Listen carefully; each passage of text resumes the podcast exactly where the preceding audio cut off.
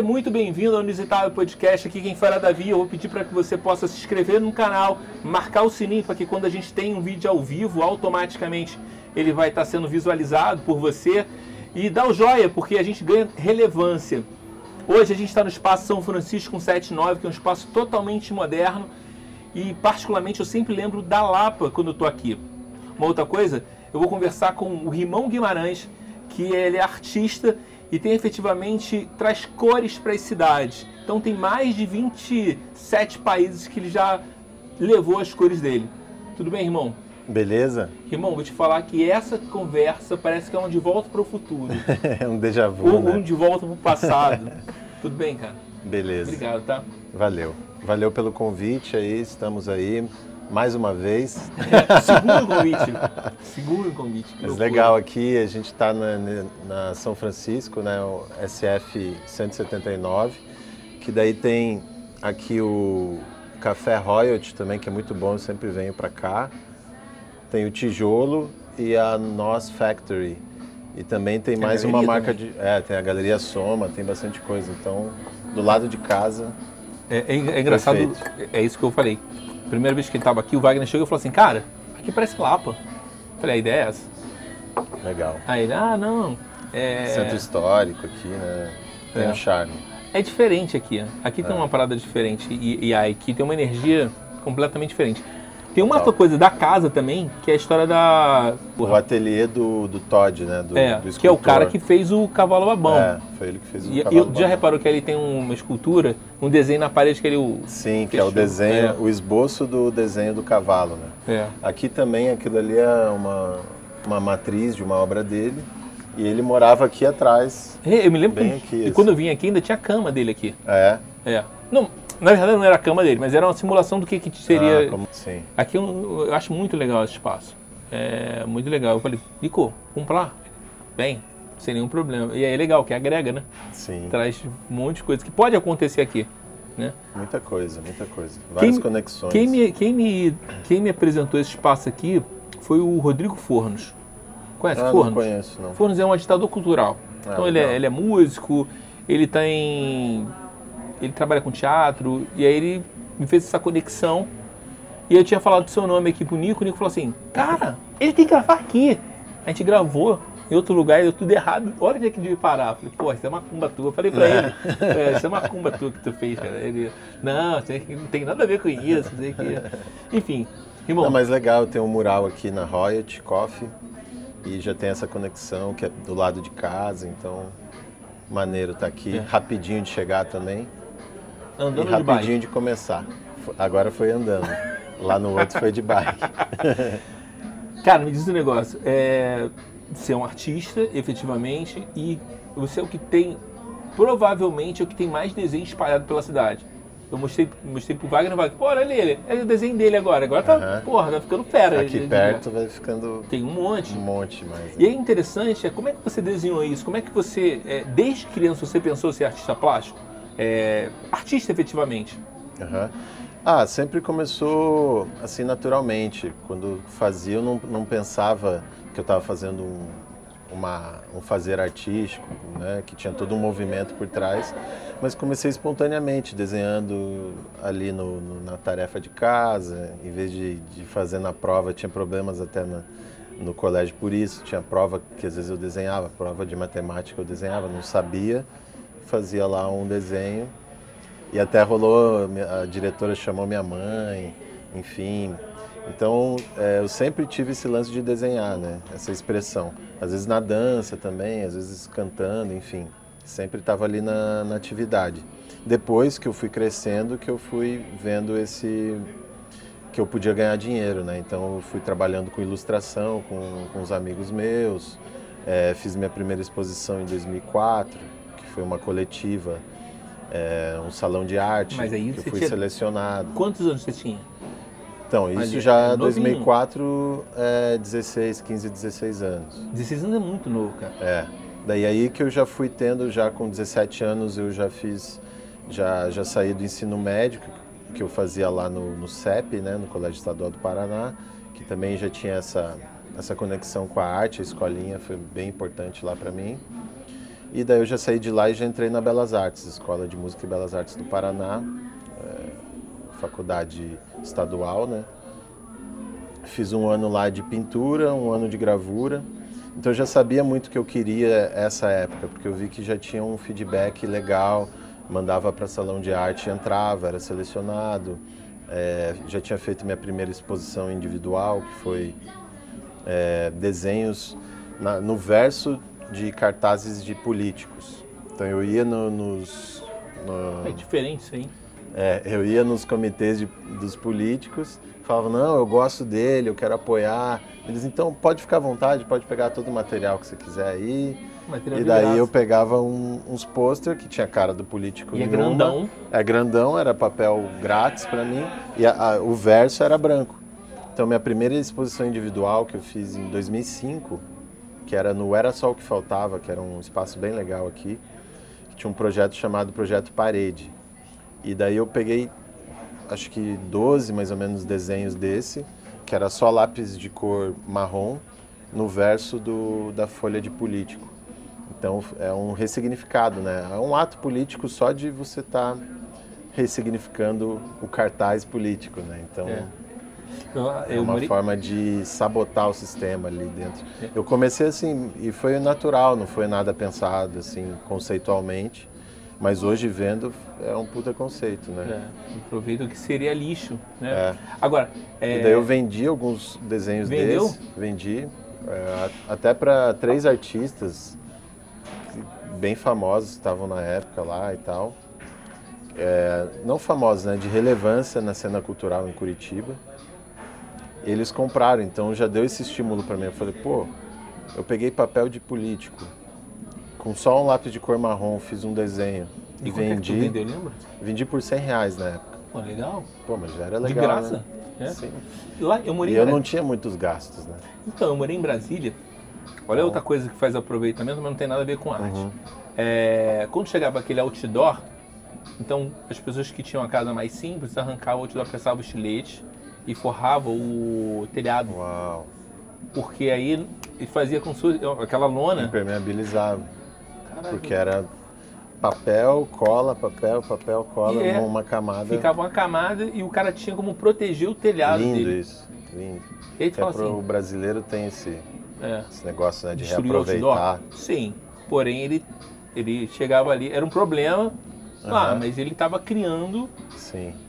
Cara, é sobrevivendo.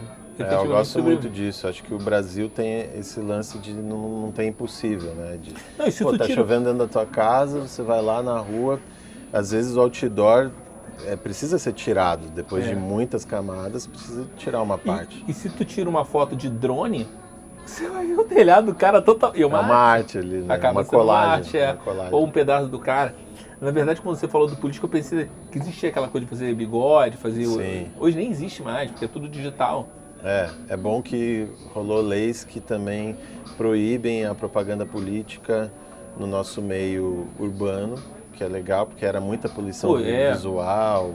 Verdade. Dinheiro, esses dinheiros de campanha, a gente não sabe de onde vem, daí produz um monte de papel, deixa a cidade suja. Não, é Enfim, verdade. é legal essas Eu nem lembrava disso, é verdade. Que é. O, cara, era na verdade, eles colavam na parede. De repente eles começaram a botar nos postos, ele amarrado, e agora não pode. Isso é, é muito bom. bom. Faz parte da, da poluição visual. É. é tem é, outdoor também aqui em Curitiba tem um, um regulamento que não pode muito outdoor.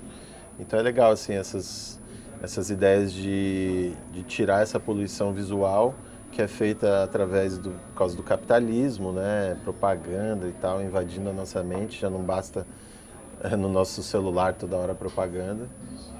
E aí abre um espaço legal para arte urbana, né? Que daí nesse lugar onde teria propaganda, pessoas que têm dinheiro para ganhar mais dinheiro, tem obras de arte, tem murais, então é. É, como pequenas políticas podem atitudes políticas podem ajudar no, no entorno para a arte assim às vezes é, é um detalhe assim né? é e na verdade você acaba tendo um ciclo de vida do, do produto seja para a campanha eleitoral, que é fundo eleitoral, é dinheiro nosso, Sim. Tá, o cara você acaba re, reaproveitando. E eu conheci também, eu trabalhei muito tempo como se fosse a Urbis, só que lá do Rio, chamada Rio Card. Essa empresa pegava lonas de materiais e mandava para uma empresa de que fazia bolsas. Uhum. Tem tudo a ver, sei lá, Lona de caminhão. para fazer, tal. pra fazer bolsa. Aham. E aí era toda cheia de. Não nem lona de caminhão, não, era lona de propaganda, aquele banner. Sei.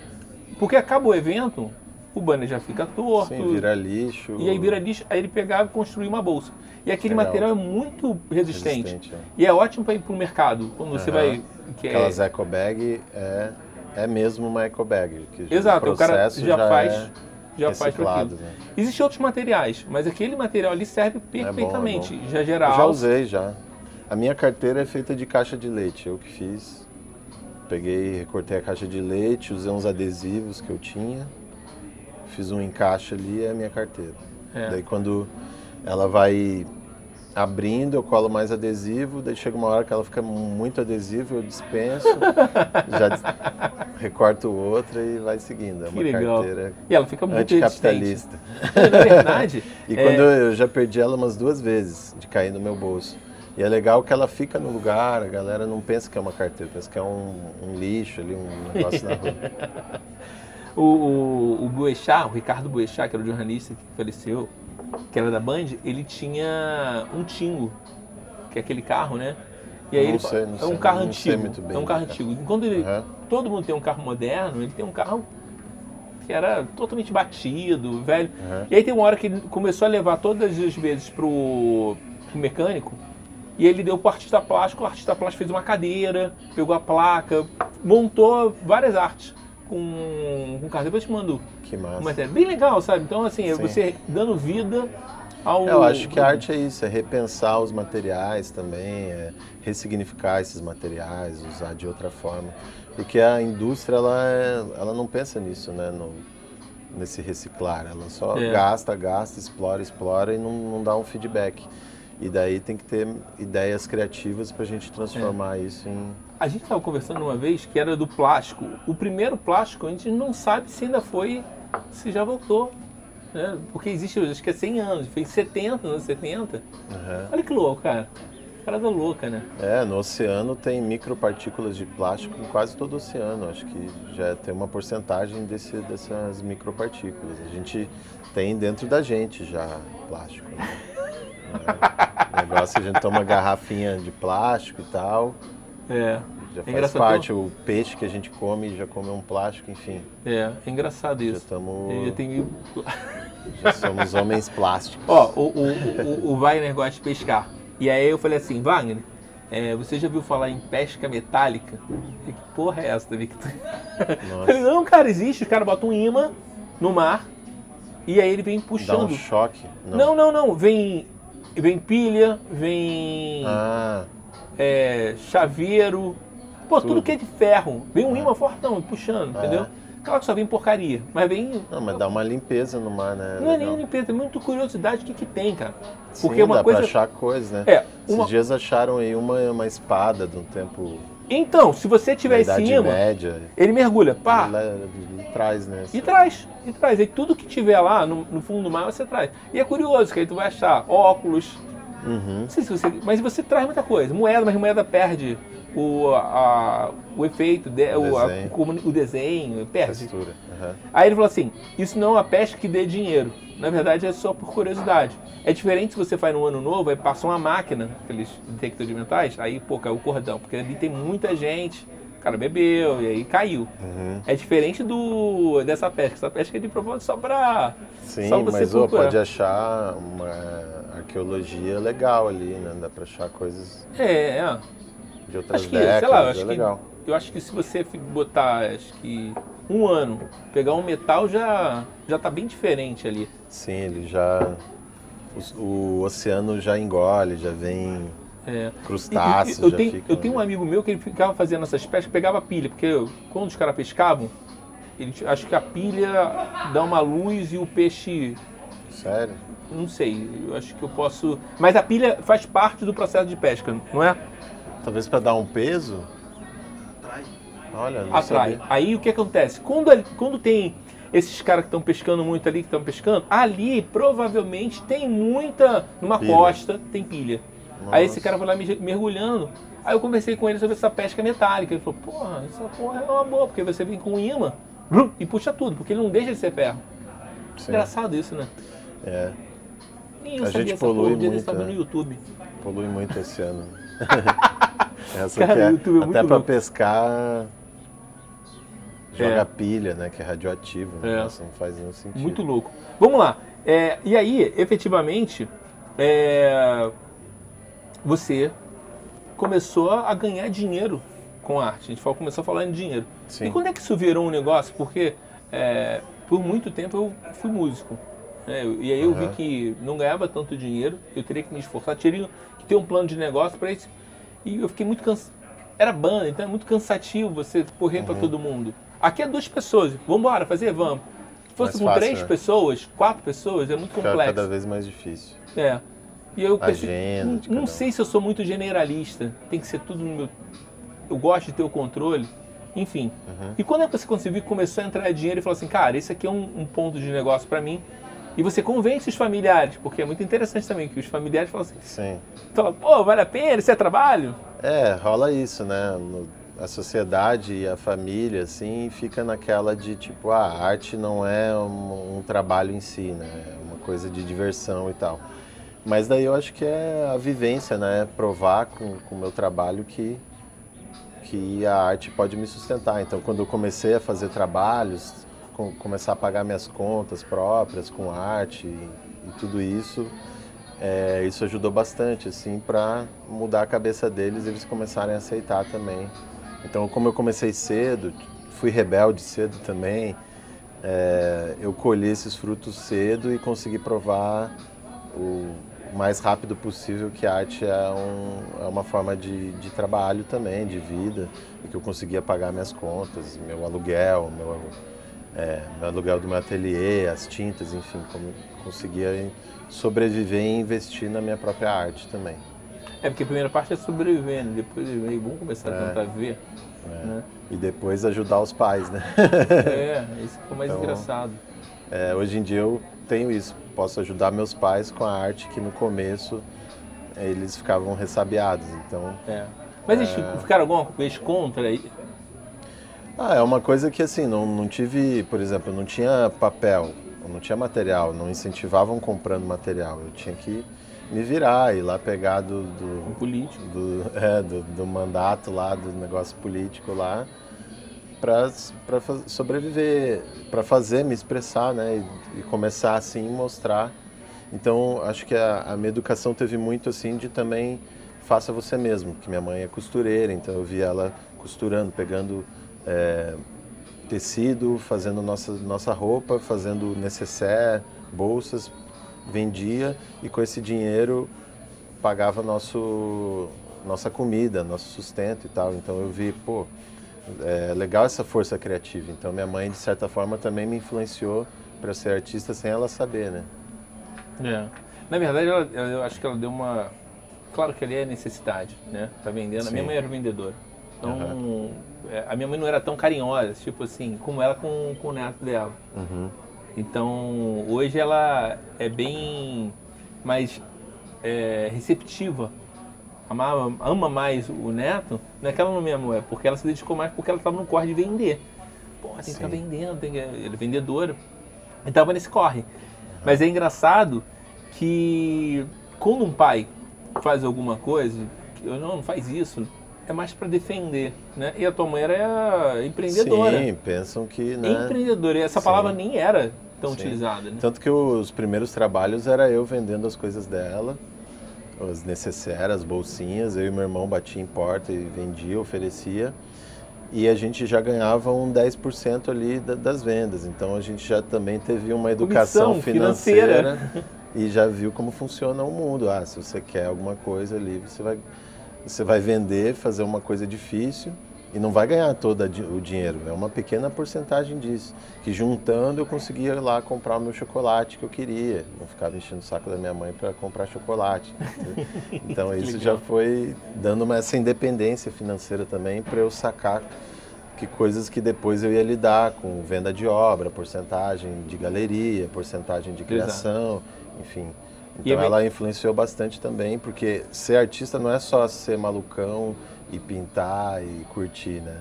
Também você vai lidar com matemática, vai lidar com produção, é, escritório, tem o lance de escritório lá, tem a empresa que você tem que abrir, a porcentagem que você tem que pagar, enfim. É, é mais é, complexo que isso, né?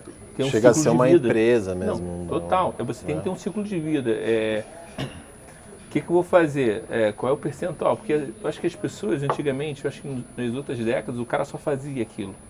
Hoje, o cara, acho que a gente já conversou sobre isso, que é a gente tem que ser, fazer multitarefas. Isso. Tem que entender, eu tenho que entender de luz, tenho que entender de câmera, eu também tenho que entender de posicionamento, de enquadramento. Não posso Sim. chegar aqui e fazer. É. A gente está numa época da, da, da comunicação, do, do, acesso a várias mídias também, né? É, algumas chega a ser meio ruim um ponto porque é superficialidades de várias coisas. Mas a gente tem acesso para fazer bem as coisas, né? De, de várias formas. Eu, eu tenho a marca de roupa com a minha mãe, é, que é essa conexão ainda que nós temos nessa criação. É, trabalho com ilustração faço ilustração capa de disco, enfim, ilustração para moda, bolsa, é, tênis, enfim, várias coisas.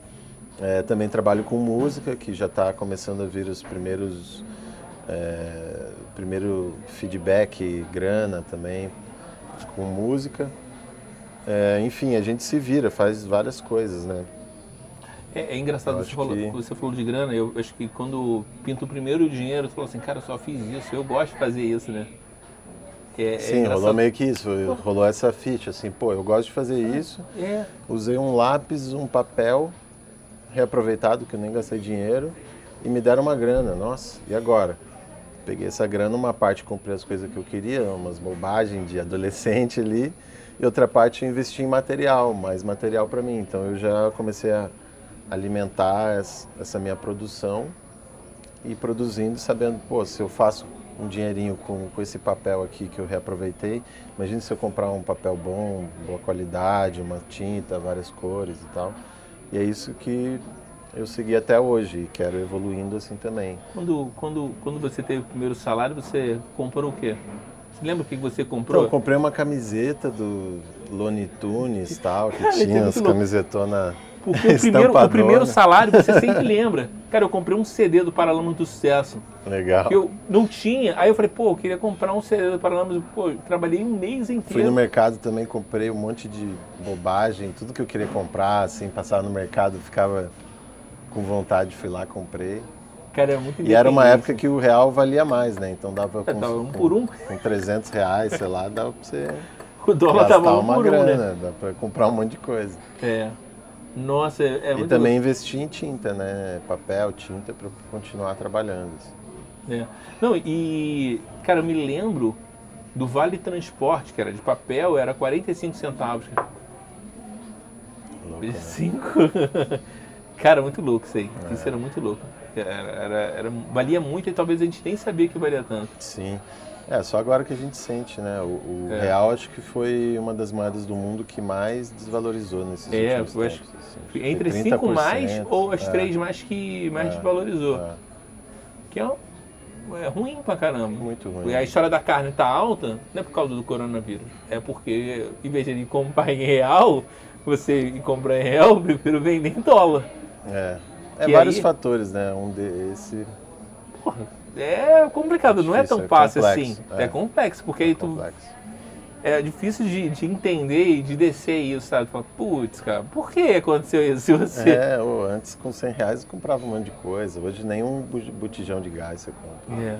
Nossa, botijão de gás é verdade. Eu não tenho, mas é encanado, moro em prédio, mas é. efetivamente já está no valor embutido e. Sim, subiu. Fala assim, ah, não, não, sente sim, só que você não consegue ver porque ele está é, tá no esquema maquiado, de, de maquiado ali, porque já está no prédio, aí, ah, beleza, mas ele está sendo é. cobrado e, e, é bem caro.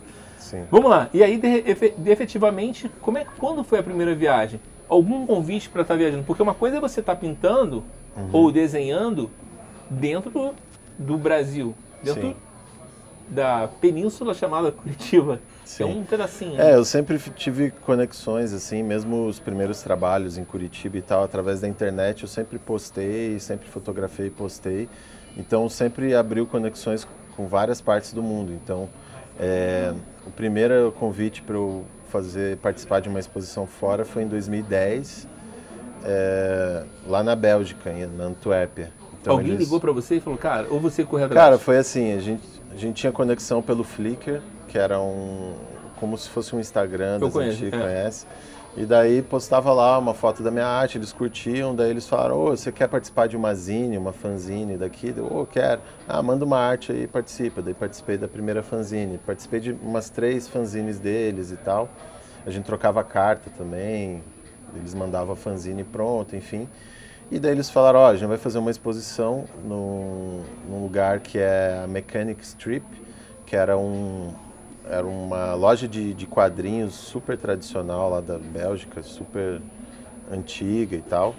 E na Bélgica tem essa tradição dos quadrinhos e tal. E a parte de cima tinha uma, um espaço de galeria para exposição. Eles falaram, ó, oh, a gente vai fazer essa exposição, manda a obra aí que a gente expõe aqui. Eu falei, pô, é uma boa desculpa para eu ir lá, né? E daí tinha esses é, editais de, de apoio, de incentivo à cultura, do MINC, né? Eu me inscrevi para ganhar um, uma grana para poder viajar para lá. Enfim, não passei nesse edital, mas eu já tinha um projeto pronto. Então esse projeto eu apresentei para empresas privadas que eu conhecia, que eu já tinha feito algum trabalho, um mural em uma agência de publicidade, um, uma ilustração para um, uma revista, enfim, contactei todos eles e mandei esse projeto. Eu já tinha pronto. Falei, ó, preciso dessa grana para participar da exposição Tava lá. amarradinho, né? É, já estava tudo prontinho. E daí uma agência de publicidade, a Pulp, me ajudou, falou, qual que é a tua, tua conta? Porra, que maneiro. Pô, foi lá, colocou a grana, eu falei, caramba, agora vamos lá, vamos para a Europa lá, vamos levar essa obra pessoalmente. Alô, e daí felizão, então, consegui né? também conversar com a Aliança Francesa, consegui uma, uma bolsa lá para estudar, que é muito caro, né? Eu estudei um pouco de francês lá antes de ir. Eu cheguei na Antuérpia não falam francês, era só a parte, parte outras partes da, da Bélgica que falam francês, que é Bruxelas e tal, mas já tinha ali uma iniciação no francês. Enfim, cheguei lá, fiz exposição, já fui conectando mais pessoas, viajei, fiz uma tour na Europa, é, bati em porta de galeria lá também, mostrar meu projeto na Caruda, em Paris, andando para lá, para cima e para baixo. Quando você fala em tour, é só de arte, de desenho. É, Ou você já a, levava o violão? Não, não tour de, de, de, artes visuais mesmo. O a rimão, música ainda não, é, a música ainda não. Música, eu fiz um show recentemente na Bélgica, foi acho que em 2017 ou 2018, que daí eu fiz um voz e violão lá, consegui levar meu trabalho. De música também, mas futuramente eu estou armando um show, eu e o Thiago Ramalho, que é da Arnica Cultural, que é um é um estúdio de música e a gente está fazendo, treinando, passando som direto para poder ter um show. É aqui de Curitiba? É, aqui de Curitiba. Para ter um show redondinho, de uma hora, assim, ano que vem ter isso para poder viajar também.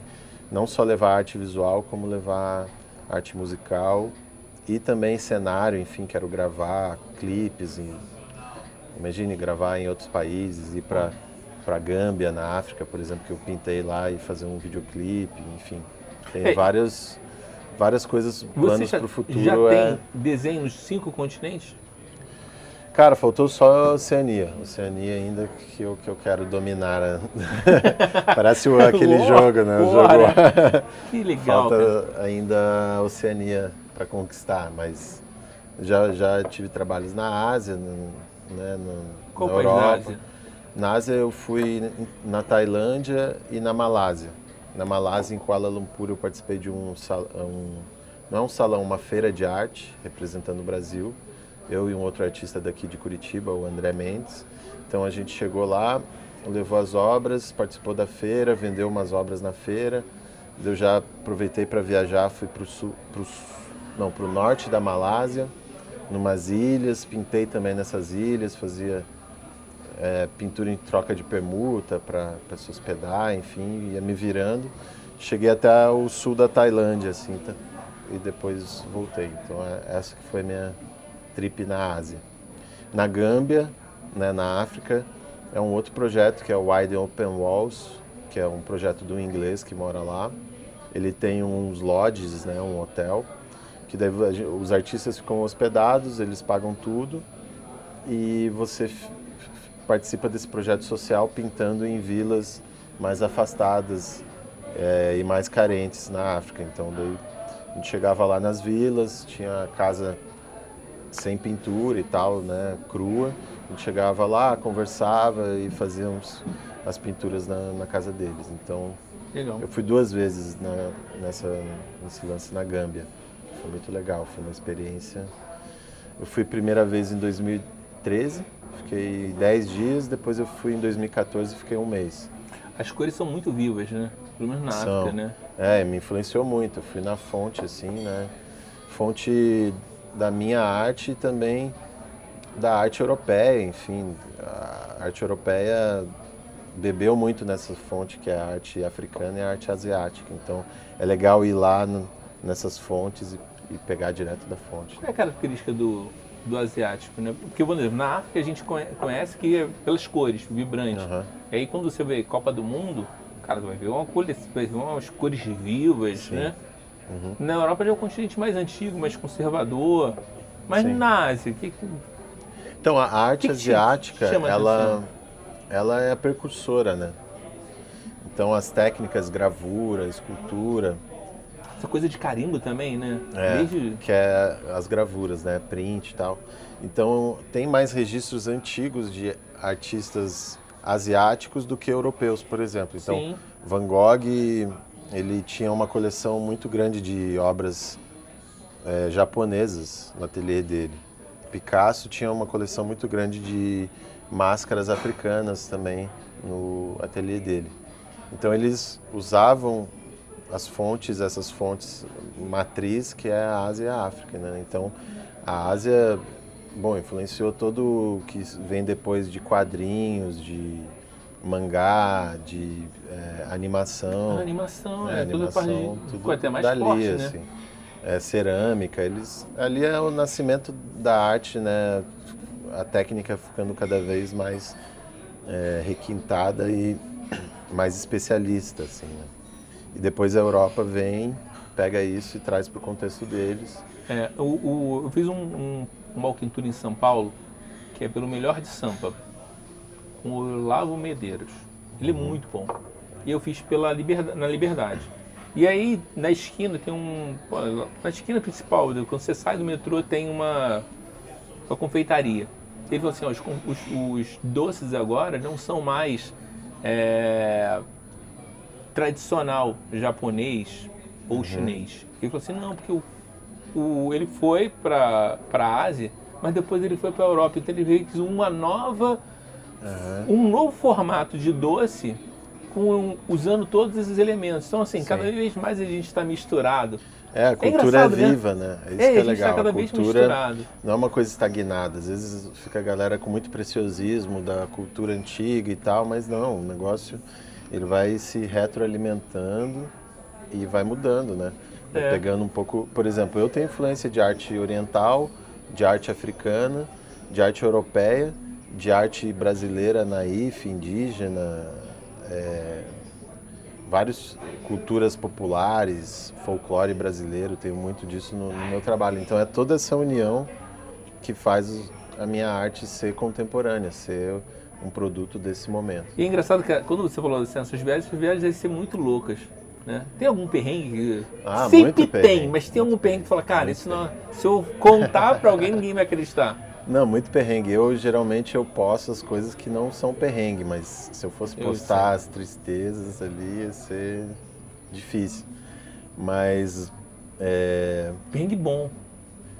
Ah, perrengue ruim mesmo. de- Por exemplo, já fiquei preso em máquina de. As máquinas que a gente usa para pintar os murais gigantes, já, já ficou preso na Bielorrússia. Fiquei preso lá. Quentinho lá, né? E daí a, a máquina era tipo um caminhão, era uma máquina mais antiga, não era uma plataforma elevatória, por exemplo, como eu usei na, na Holanda. Na Holanda e na Alemanha eu usei umas plataformas elevatórias que eram elétricas, não fazia barulho. Você vai lá, beleza. Lá na Bielorrússia era uma movida a diesel, que era um caminhão que subia um negócio, todos os botões estavam escritos em russo E era um cara que ficava embaixo lá no caminhão. E não era russo. Que, que mudava para mim. Que daí eu tinha uma assistente, que daí eu tinha que falar para ela em inglês. Ó, fala para ele ir para direita um pouco para cima. Isso em inglês para ela. E ela traduzindo para russo pro cara lá embaixo, gritando. E o cara lá embaixo mudando e a gente ia. Então travou isso. Daí eu olhando para baixo e o cara correndo em volta do, do caminhão, pegava um, umas ferramentas e mexendo lá Nossa. e pegava um negócio, o óleo. E eu lá em cima falei, cara, só falta isso aqui desabado aqui de cima, o cara lá na ferramenta, o negócio puxando. Eu, caramba, e a gente preso lá. Fiquei, mano, ficamos meia hora lá preso. Cara, não sabia loucura. o que ia dar. Daqui a pouco, puf, mexeu lá, ele mudou a gente. Depois de um tempo, ficou de novo preso lá, ficam mais 10 minutos lá e ele lá. Então rola esses perrengues também. Tem vários perrengues, né? Tipo, várias. Morais. Esse é um que aconteceu lá na Bielorrússia, de ficar preso. É, em São Paulo também ficou preso o Balancim lá. Mas São Paulo é mais perto. Né? É. Não é fácil comunicar. Primeiro dia de, de pintura, é naquele, naquele paredão que você tem é, lá? lá, lá no, no Lago do Aroche, no, no Minhocão, que é uma área muito densa, assim, energética, tem muita gente, enfim. Aquele é o maior mural que você tem no É o Brasil? maior mural que eu pintei. No Brasil? Ou não? não, no mundo. No, no mundo. mundo é o meu maior Quantos mural. ele tem? Ele tem 777 metros quadrados. Legal. E o legal dele é que eu usei uma tinta fotocatalítica, que é a primeira vez usada no Brasil. Foi essa, fui eu que, que, que pintei. é essa tinta? ela neutraliza os poluentes do ar.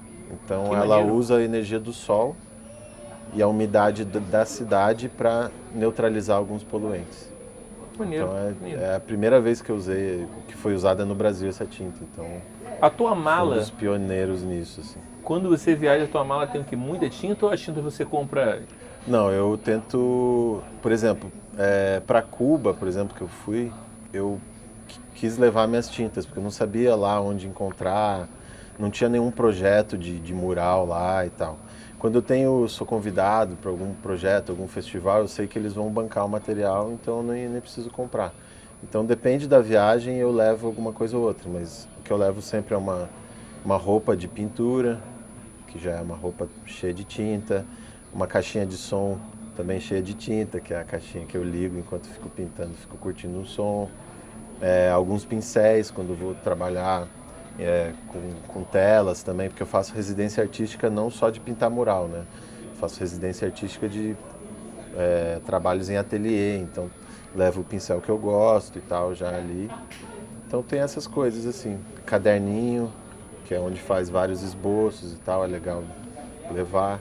É engraçado, né? Caderno de eu, eu, também tenho um caderno com algumas anotações, mas eu pouco uso hoje em dia. Mas é, é eu, eu uso cara. bastante, assim. Mas é, tem vários artistas agora que estão usando só o tablet, fazendo todos os esboços no tablet e tal.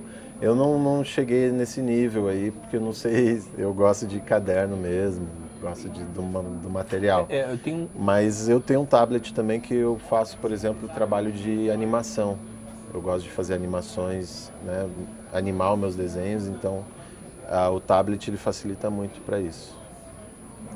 É, é, engraçado, eu tenho um amigo que ele tem. É, ele é arquiteto uhum. e aí ele faz tudo na mão ainda. É, então, eu acho que tem esses, essa galera que curva, gosta né? tipo, ele fala assim, não, tem que fazer na mão, porque no é. computador é mais fácil. Aí ele manda para uma, uma estagiária ajustar. Ajustar no computador. No computador. É. Tem tablet que você desenha, né? E ele você faz a linha meio torta, ele deixa reto para você. Então, é, hoje em dia tem essas facilidades. Eu gosto ainda do negócio mais analógico, de usar tinta mesmo, se manchar de tinta, usar caderno, enfim, eu gosto disso. E eu acho que é um registro legal também, acho que depois sei lá, que você deixa para as outras gerações, a pessoa vê as Não, anotações. Tem, a gente viu, tem um é, cavalo babão viu, aqui, é um exemplo. É, esse é um exemplo. Se o cara fizesse no digital, num disquete, que era de antigamente, Pô, já era. É. Eu tenho disquete lá que eu tenho foto dos meus primeiros desenhos, gravuras, pinturas, que já era. Perdeu no, perdeu no mundo. É. Não tem nem de máquina para colocar disquete. É. É. e é caro agora então, para você é... passar do disquete para digitalizar. É. É, então. Eu já, não era, existe, eu é, já, já é. cancelei já Engra- a minha expectativa de, Não, mas, mas de pegar engraçado. essas imagens aí. Qual é já o tempo era. de vida útil de um, de um grafite? Cara, depende muito, depende muito assim da, da sociedade que está em volta ali, se o lugar trocou, às vezes eu pintei no estacionamento, digamos, daí o cara trocou, vendeu o estacionamento, foi uma construtora e fez um prédio, acabou ali, virou, durou sei lá três anos. É, tem murais, por exemplo, que eu fiz lá na Síria durante a guerra, lá em Damasco. É, me mandaram uma foto esses dias e falaram, ó, tá aqui, tá de pé. Então foi de Maneiro, 2000 e, cara. 2017. Mas na época podia cair uma bomba e estourar, acabar. Enfim, é, tem várias coisas. Tem murais que eu tenho aí que até perdeu a cor, só tem um pouco da textura dele. Que é isso, o dono preservou, nunca mudou, nunca pintou em É, é engraçado, enquanto a gente estava vindo para cá, eu passei pela rodoviária. Eu moro no Cristo Rei. Então eu passei pela rodoviária. E ali, cara, tem aquela. é, entre o Jardim Botânico tem aquele viaduto, Sim, ou Capanema. sim. E aí tem as plásticas que tinham uma, uma colagem com bolsa, um- uma colagem com foto de bolsa, cara, eles pintaram agora, tudo de cinza. Ah, sim, meu amigo que, que colou isso. Pintaram tudo hoje. É hoje o tá. É. Vantes, o artista chamado Vantes. Ele pega, tira foto de pessoas na rua, E faz uma colagem enorme. daí imprime e É faz... lambi-lambi na- aquilo. É, lambi-lambi. Porra, é maravilhoso aquilo ali, cara. Legal, né? E aí o que aconteceu? Pintaram agora. Pois é, é uma, é uma coisa também que a gente não pode se apegar, né? A arte urbana no meio público É. tem que saber que é legal preservar. Pô, eu tenho murais que eu passo verniz, que eu quero que ele dure para sempre, mas que é uma coisa efêmera. Então, na rua é porque o verniz, ele pode ele- mudar. Ele enfim. dá mais durabilidade, né? Dá, dá. Porque a tinta com a presença do sol, da chuva, os intempéries, vai saindo a cor, né? É, sabe um artista que eu gosto? Por isso que no museu não pode tirar foto com flash, porque isso já tira um pouco da, da cor também da tinta, vai com o tempo. Olha, que legal. Por isso que É. eles chegam, não, não tira flash não. É. Sabia disso? Eu não sabia. é, eu ia falar do, do Bueno. Cara, o- eu sou Bueno. super fã do Bueno. O Bueno é um cara de Não São sei. Paulo que é o, o Pelé Beijoqueiro. Ah, sim, que ele faz o Belé, Pelé beijando. Beijando todo mundo. É lambi-lambi, é um material também de lambi-lambi. Sim. E, e é isso. É, a primeira, as primeiras coisas que eu fiz na rua foi no Lambi Lambi. Assim, a primeira coisa que eu fiz, assim, não a primeira primeira, porque teve uma primeira que eu fiz com canetinha na parede e o diretor me pegou no colégio, mas as na sequência ali... Rodou. Rodei, minha primeira rodada. Na sequência ali tinha uns amigos que eles faziam, pegavam uma folha 4, cada um fazia um desenho num quadrante da folha, dobrava ela, né? De cada quadrante era um desenho. E daí tinha faltado alguém no dia. Ele falava, ah, o Rimon desenha esses, esses personagens aí, maluco dele. Desenha aqui, Rimon, também e tal, faz o teu aqui. Daí fiz, a gente ia, tirava xerox, recortava, fazia uma cola de, de farinha, tem uma, É, tem uma técnica de farinha no a fogo. técnica de farinha e tal, que é o preparo ali, você joga um pouco de vinagre também para não mofar e tal. Pegava isso e saía colando nas placas, nos lugares na rua. E também já começava a mapear a cidade além do meu bairro. Então, ah, colava alguns no bairro, daí ia no Oh, bairro olha. vizinho, já colava mais outro. Ia, dava um rolê no centrão, colava outros.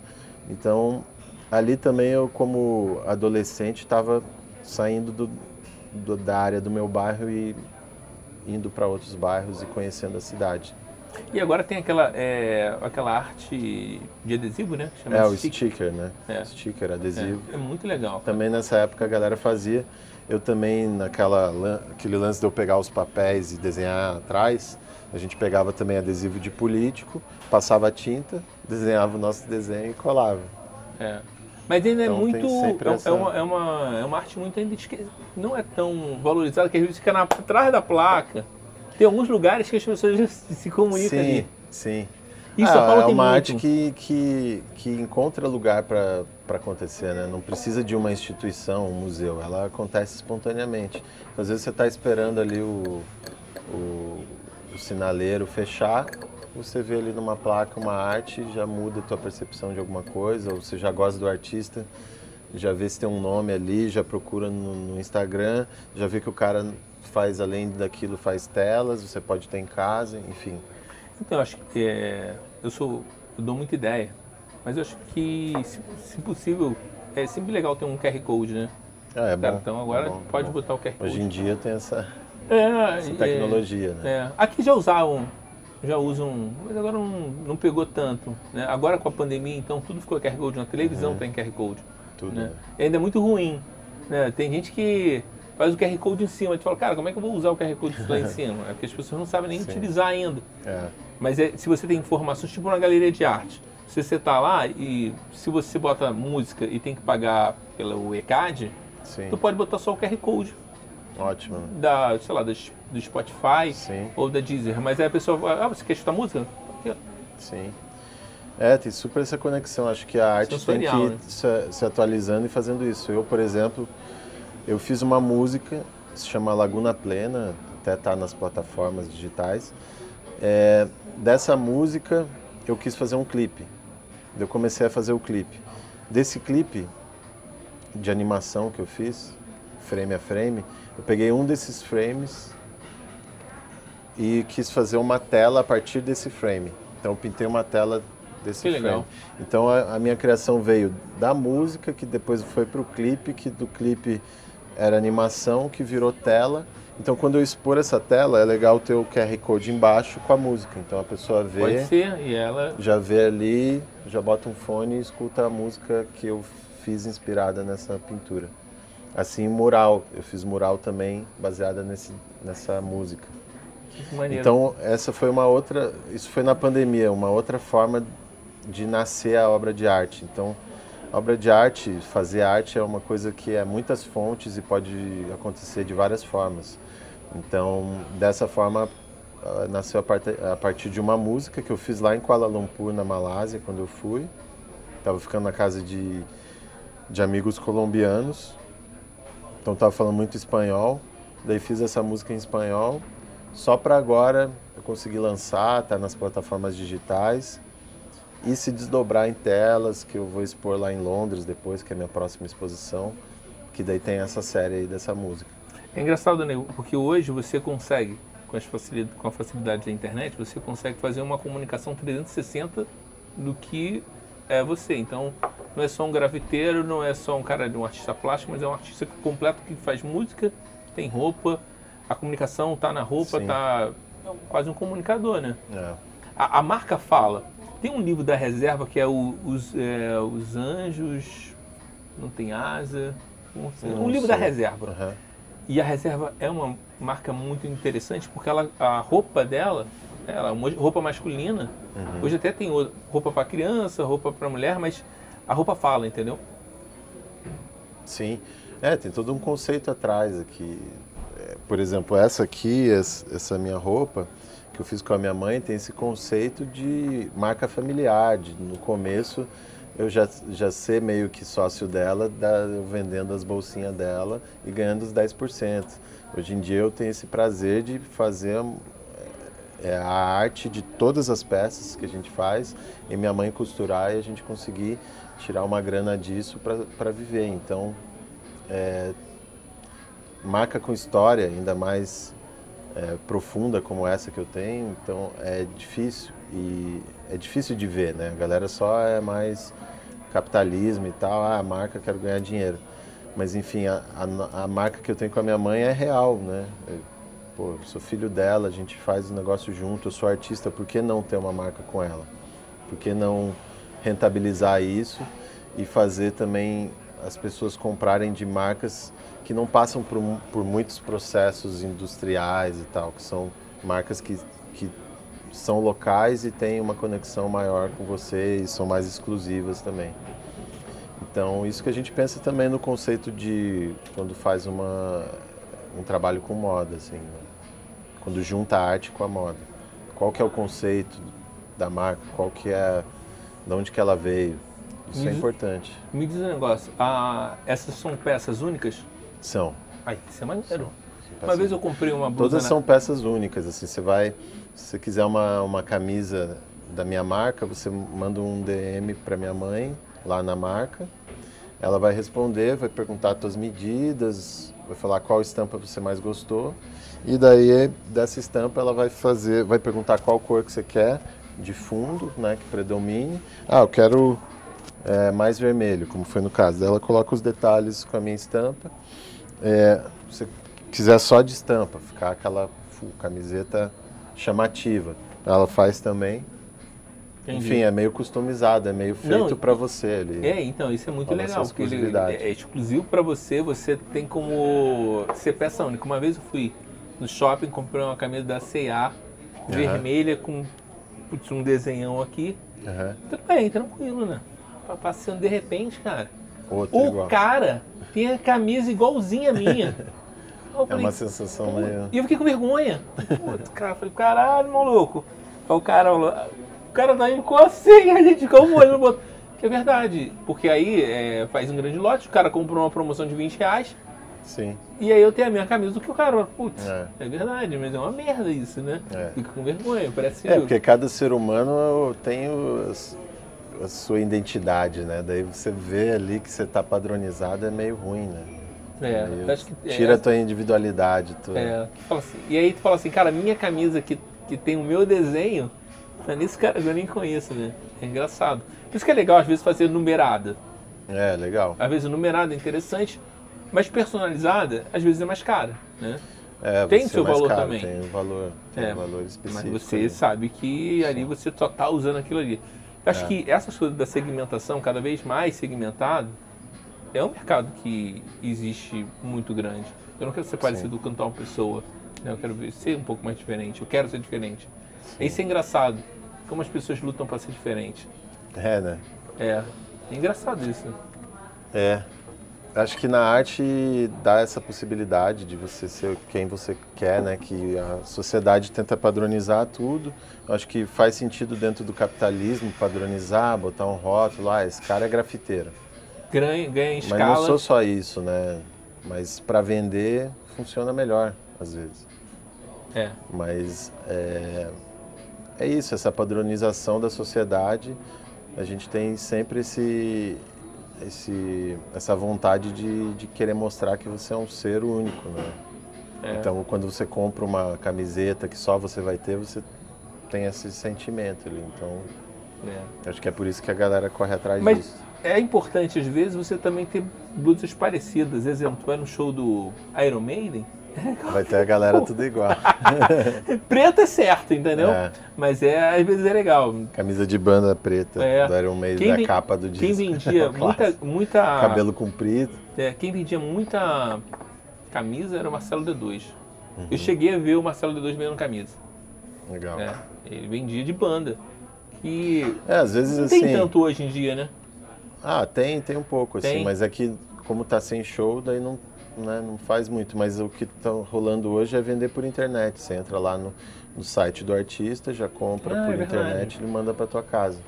Mas muitos artistas ganham, assim, é, músicos ganham grana vendendo as camisetas, os, as merchan, as coisas que tem ali agregado do que o show em si ou o rendimento do, da plataforma digital. Então, então, mas esse é um caminho do produto.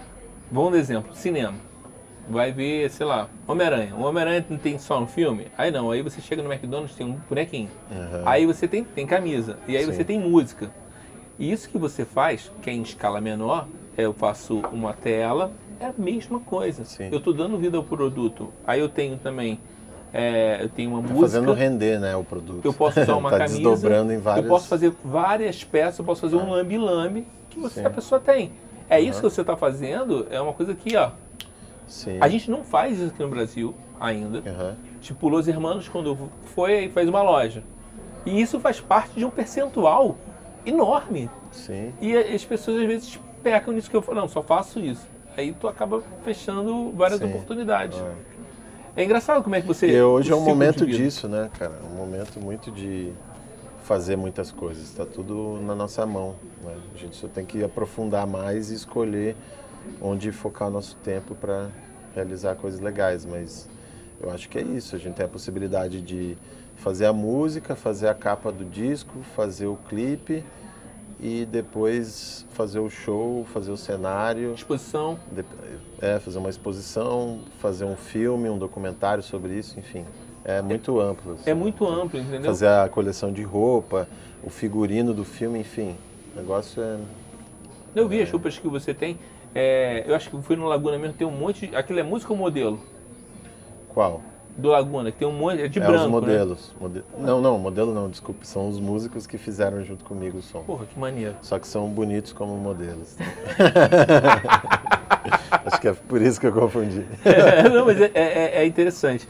E aqui no Brasil, você pintou, teve algumas. Teve, pintou provavelmente Rio e São Paulo, mas uhum. tem algumas capitais, algumas cidades que marcaram. Cara, vamos começar pelo sul aqui. Então, Porto Alegre, participei de exposição, pintei lá. É, Santa Catarina também, fiz murais. Aqui Curitiba, São Paulo, Rio de Janeiro, é, Belo Horizonte. É, aí fomos subindo subindo Rio de Janeiro, Belo Horizonte, Espírito Rio Santo. Grande do Norte, Espírito Santo não cheguei aí, fui Rio Grande do Norte, Ceará, bastante, viajei lá, fiz bastante trabalho. O Ceará está mais é... próximo da, da Europa, né? É, né? É, na pontinha. Não, lá na pontinha é, já.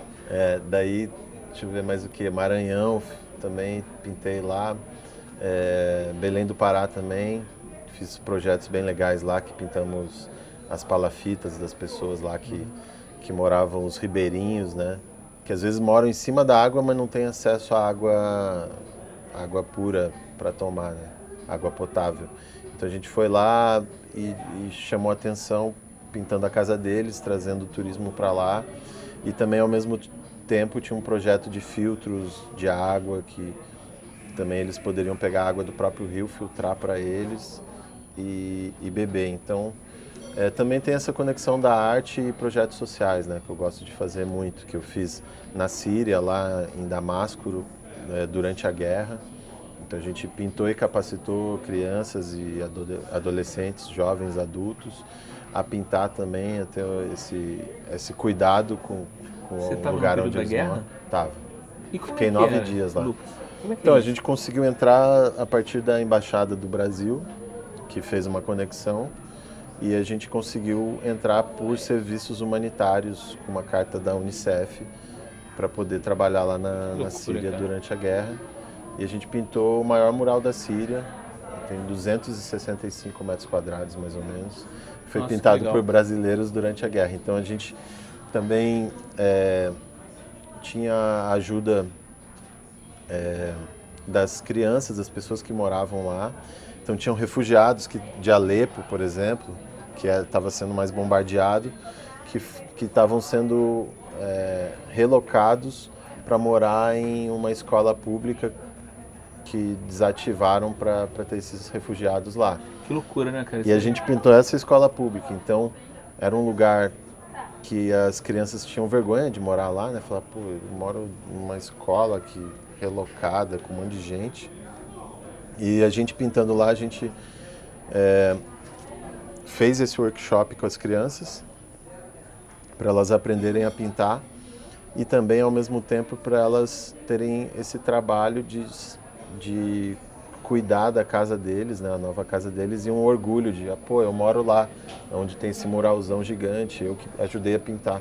Então ela vai ajudar também a cuidar se alguém for lá botar o pé, ela vai falar, não, bota o pé aí, pô, não, eu pintei, é meu também. A valorizar. Então tem esse lance de pertencimento também que é muito interessante. E dá uma, uma perspectiva para pessoas que não têm, né, tá no meio de uma guerra, você acabou de ter que sair da tua casa porque estão bombardeando. É loucura isso. E daí você chega lá e pode pintar, pode entrar no mundo mágico ali e ao mesmo tempo ver que artistas como eu estou ali viajando o mundo, é o meu trabalho, já vivo né, 16 anos fazendo isso e é uma forma de, de se viver também, é. de fazer seu dinheiro e de é, é se expressar eu, eu, eu falei, é, acho que a semana ainda que a, gente, que a gente encontrou, eu falei que você não tem cara de curitibano, você não tem jeito de curitibano, você é um cara mais cosmopolita, né? Uhum. E aí olhar aquilo assim é complexo, você, bom, mas eu não sei aqui, né? É, aqui tem muito problema ainda quando você com policial, quando você pinta uma casa, quando você tem autorização, eu acredito que seja tudo legal, não, é, não seja ilegal que você faça, né? Sim, é, nos meus trabalhos que eu peço autorização, faço legalmente, às vezes rola a burocracia da polícia querer mostrar serviço em coisas que não realmente não, não são para isso, né? A polícia é para nos deixar é, seguros dentro da cidade. Eu estou fazendo meu trabalho com autorização, às vezes sendo pago para fazer aquilo, e a polícia vem pedir autorização escrita à mão, vem falar que é um patrimônio histórico, sendo que não é, vem trazer problemas onde não existe. Então é para eles resolver o nosso problema, não criar mais problemas. Então eu acho que a polícia tem que ser mais bem preparada para lidar com isso também, com é, arte na rua, murais e a, tem que ter políticas públicas que facilitam também é, para artistas poder pintar lugares que estão ociosos, que estão abandonados ou é... Tem um prédio abandonado enorme aqui. Tem, tem. Ele podia, podia ser uma residência artística. É. Podia ser uma residência artística. Então é. tem isso, falta isso na cidade, né? A gente cuidar mais simplesmente do nossa, nosso lugar de convívio. Eu tenho essa atitude, mas é, é privada, é por minha parte mesmo. Eu pego as tintas, às vezes de vez em quando, peço autorização para pintar bolso, né? do meu bolso, vou lá e pinto. Às vezes tenho apoio de, de marcas também de tinta, mas estou doando meu tempo, minha arte para cuidar da rua, né? De um lugar público que é, é nosso. É aquilo que eu conversei lado do início, é trazendo cores para a cidade. Isso aí. É, tem uma coisa que, que é interessante, que com, e aí é quando alguém te contrata, já vem com um desenho você já vem com o desenho pré-montado ou tem aquela coisa de, ah, não, tem que ser assim, tem que ser com essa garrafa, esse copo? O que, que é mais é, pois é, então, o lance é assim, o, quando as pessoas me procuram, eu espero que saibam que estão me procurando pelo meu estilo já, pelo meu trabalho, né? Tem muito problema quando já, tu, o cara pediu uma coisa, tu faz uma coisa e ele não gosta da entrega? Cara, acho que tem problema só se a pessoa é muito cabeçuda, quer Porque assim, se a pessoa quer realmente fica com esse problema, eu falo, pô, faz você, cara, porque o que, que eu estou fazendo aqui?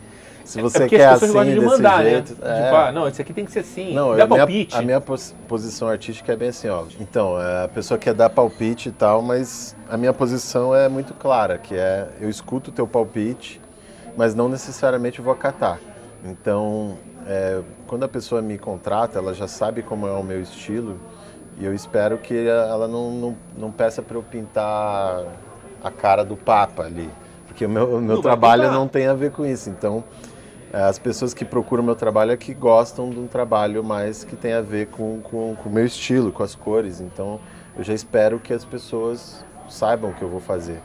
Então, o que eu faço é um diálogo, né? Conversar, um briefing, um, é, um brainstorm também, para saber o que a pessoa pensa. Quero, se eu vou pintar aqui, eu vou querer saber da história do Todd, vou querer saber do café que eles fazem, para tentar também colocar isso dentro da arte para o cliente ficar feliz e eu ficar feliz na minha criação também. Então, Legal. Acho que é, tem que ter um diálogo, é, tem que ter um respeito tanto do cliente de desenhar, do né? artista e essa liberdade, né? É, liberdade de criação, né? É, eu acho legal quando porque senão já já teve trabalhos que daí eu falei não, então não, não é comigo. Se quiser chama um designer. E dizer não é importante. É. Saber, às vezes dizer é, não posicionamento, é importante. É, isso aí não dá não, cara. É, não, não dá, porra, vou te dar o telefone. É, vou te dar o telefone pra procurar o cara. É, Esse aqui vai querer.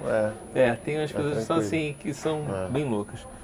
Irmão, é, a gente vai finalizar aqui. Tem alguma coisa que tu queira fazer? Lembrar que para onde Bom, as pessoas possam te seguir, te encontrar? Acho que isso é legal, né? Fazer aquele. Vou olhar para essa câmera aqui, não sei se está ligada. Com certeza. Tá. Mas está tá ligada aqui. É, me, me acompanhe nas redes sociais, Rimon Guimarães. Tá no, tô no Facebook, no Instagram, no TikTok, é, Spotify, Deezer, Tidal, YouTube, enfim, tudo, me sigam, procura, se não lembrar, só coloca no Google Rimon Guimarães que você acha meu trabalho e você pode seguir. É engraçado porque eu falei com você, aí você falou assim, é, eu falei, baixa essas informações comigo, aí, cara, vai no Google.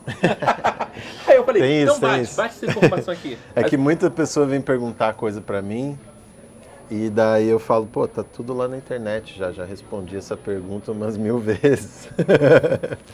Então tem esse lance de pesquisa que é legal, né? Obrigado, tá?